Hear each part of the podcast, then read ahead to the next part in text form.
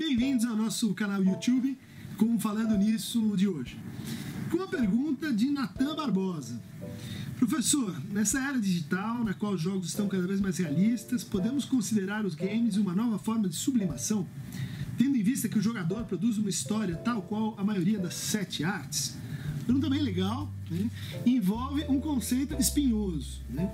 No fundo, uh, a sublimação é um conceito de extrema relevância, né?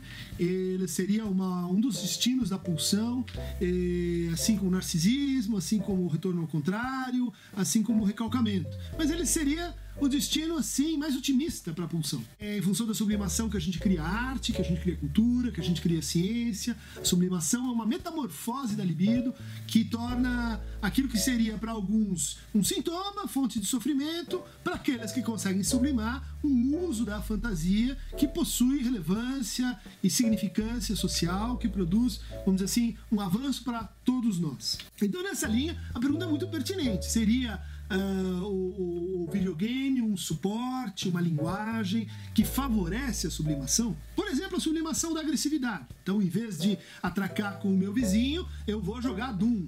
Em vez de competir com o, com o, a outra empresa, eu vou jogar Mario Kart. Em vez de ser um obcecado com, uh, o controle dos outros, eu vou jogar Pokémon Go. É, enfim, essa substituição, a pergunta é até que ponto ela é sintomática, né? ou seja, ela retém o desejo, ela paralisa o desejo, ela, ela torna o desejo uma expressão de, de fantasia que, que no fundo empobrece e até que ponto ela é um instrumento para fazer a nossa fantasia se distender e criar novas variantes no mundo.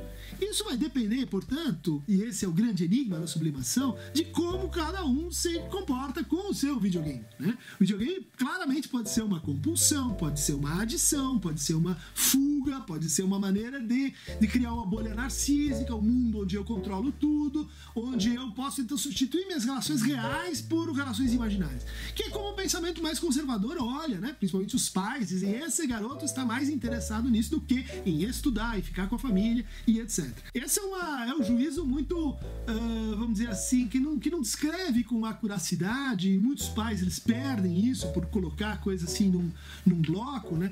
Não descreve como um videogame pode ser de fato sublimatório, né?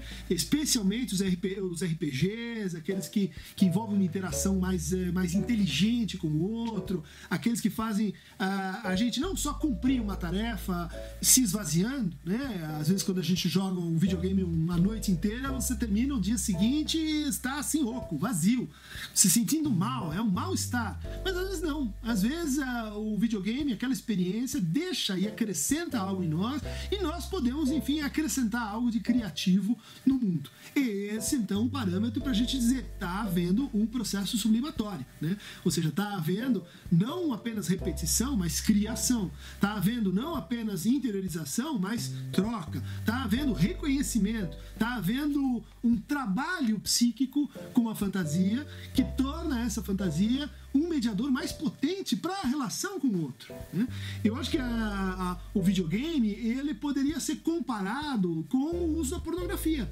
Aliás, eh, são duas experiências que a vida digital trouxe assim de cara para gente, né? O uso de, de aditivos pornográficos e o uso de eh, videogames. Também a pornografia é, não deve ter uma atitude condenatória. Ah, ela, ela é uma espécie de muleta, ela é uma espécie de avivamento para nossa fantasia. Agora você pergunta, não, mas tem aquele cara que é em vez de, não é caminho para.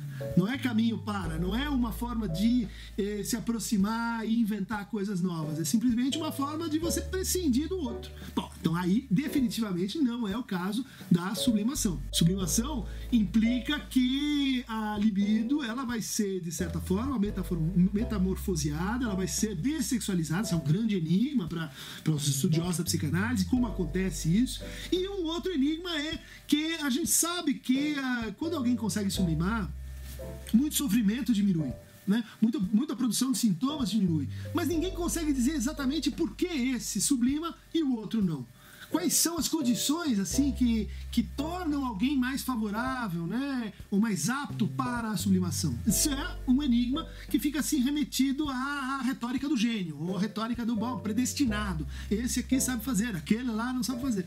Uma coisa que te poderia dizer é que tá, é verdade, existe um enigma do, do, do, do da aptidão para a sublimação, mas a gente sabe que aquele que não lê, aquele que não, uh, não joga, aquele que não tem experiências com o universo da cultura, com o universo social, e esse mais fa facilmente será inato para sublimação. Né? Daí, é, minha resposta é um pouco uh, vaga né? sobre a função dos videogames, mas eu diria assim, uma pista para aqueles que para os quais a, a, o videogame tem uma função sublimatória são aqueles que, por exemplo, se interessam em fazer novos videogames aqueles que se interessam em ser game designers, aqueles que se interessam em produzir músicas, em produzir roteiros, em produzir narrativas que dão suporte para os jogos, ou então a comentar e falar dos jogos como o quê? Como um meio entre, como uma obra de arte, né? Entre eu e o outro. Para receber o nosso Falando Nisso toda quarta e domingo, inscreva-se no nosso canal. Até lá!